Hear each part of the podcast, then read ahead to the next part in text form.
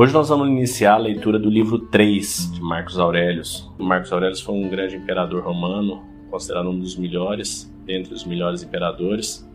Também um sábio, um filósofo, um estoico. E o Meditações é basicamente a sua agenda pessoal, seu diário pessoal, que caiu nas mãos de outras pessoas após sua morte. E hoje nós temos esse livro chamado Meditações Estoicas. Então você vai perceber que ah, no decorrer ele trata vários temas, cabe a nós extrair né, todo esse conhecimento. Então vamos lá.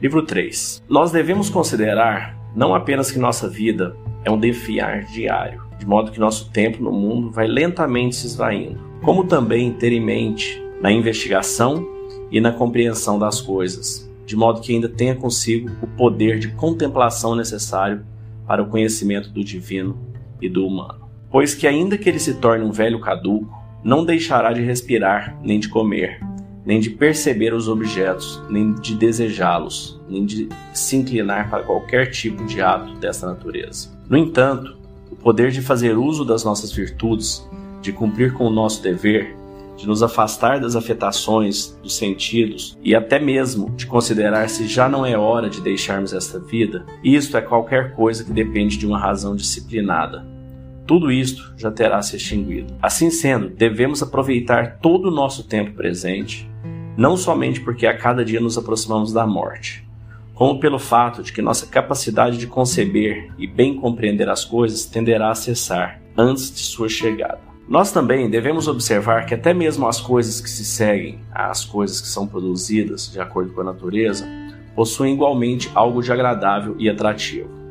Por exemplo, quando o pão é assado, algumas rachaduras abrem-se em sua superfície, e tais rachaduras, que de certo modo prejudicam a simetria da arte do padeiro, são igualmente belas ao seu jeito, e de modo peculiar excitam ainda mais o nosso apetite pelo pão. Da mesma forma ocorre com os figos, que se abrem quando já estão bem maduros. Já as azeitonas, que passam de ponto e já estão prestes a apodrecer, ainda assim ganham um sabor especial. Lembremos também das espigas de milho se curvando ao chão, das sobrancelhas de um leão, da baba que escorre da boca de um javali selvagem, e tantas outras coisas que teoricamente se encontram longe de serem belas, mas que, por serem fruto da ação da natureza, se revestem de uma beleza peculiar que agrada e pacifica a mente. Sendo assim, se o homem tem um sentimento e uma profunda compreensão acerca das coisas formadas neste universo, dificilmente encontrará algo natural fora do compasso da harmonia de todas as coisas. Em suma, algo que não tenha alguma beleza. Desta forma, ele contemplará com igual contentamento as mandíbulas ofegantes das feras selvagens e aquelas que os pintores e escultores imitam em sua arte. E verá, numa velha senhora ou num velho senhor, toda uma graciosa beleza que surge da maturidade. Da mesma forma, será capaz de perceber todo o atraente entusiasmo dos jovens se os observar com olhos puros. E assim, muitas oportunidades para se contemplar a beleza surgirão, certamente não perceptíveis por todos os homens, mas somente para aquele que se tornou verdadeiramente íntimo da natureza e de suas obras.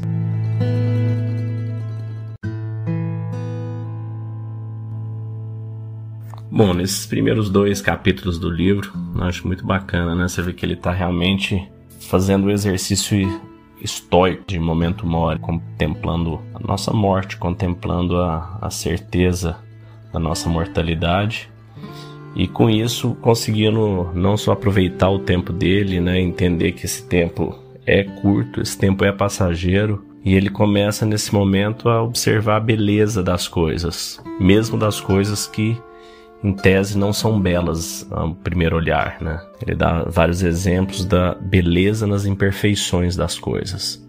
Então, quando tudo está de acordo com a natureza, por mais que poderia não ser belo, é possível encontrar a beleza disso. Eu acho isso muito bonito quando você realmente para, você está sozinho, está num, num parque, na rua, no metrô, num táxi, num Uber, e você começa a contemplar as coisas entender realmente, enxergar, buscar pela beleza das coisas como elas são e enxergar que tudo que faz parte do divino tem sua própria beleza.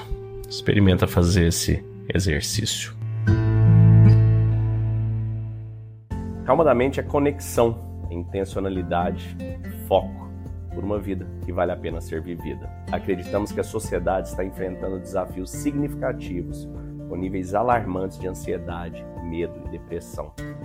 Acreditamos que a cura está dentro de cada um de nós e nosso propósito é ajudar as pessoas a encontrarem a serenidade mental como o primeiro passo para reconectar consigo mesmas e alcançar o bem-estar do corpo, da mente e da alma.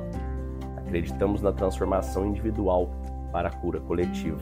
Dentro da Calma da Mente, nós oferecemos um programa baseado em uma filosofia com mais de 2.300 anos, o estoicismo apoiada em técnicas de meditação e visualização validadas hoje pela neurociência e pela PNL. Nossa missão é fornecer ferramentas e recursos para que as pessoas encontrem calma interior e vivam com propósito, intencionalidade e foco, e conquistem uma vida que vale a pena ser vivida. Para saber mais, entre em calmadamente.com.br ou no QR Code que deve estar aparecendo para você aí e escolha o melhor plano você, para sua empresa e para sua família.